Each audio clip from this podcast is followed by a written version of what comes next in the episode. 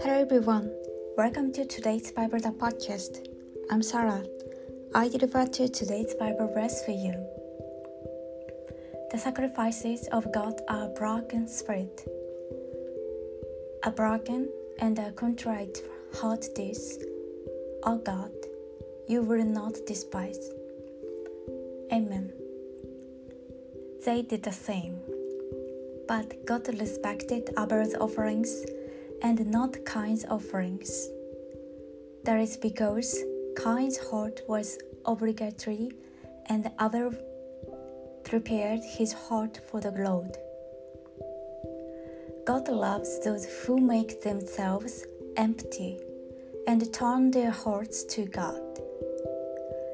May you pour out your heart before the Lord today as well.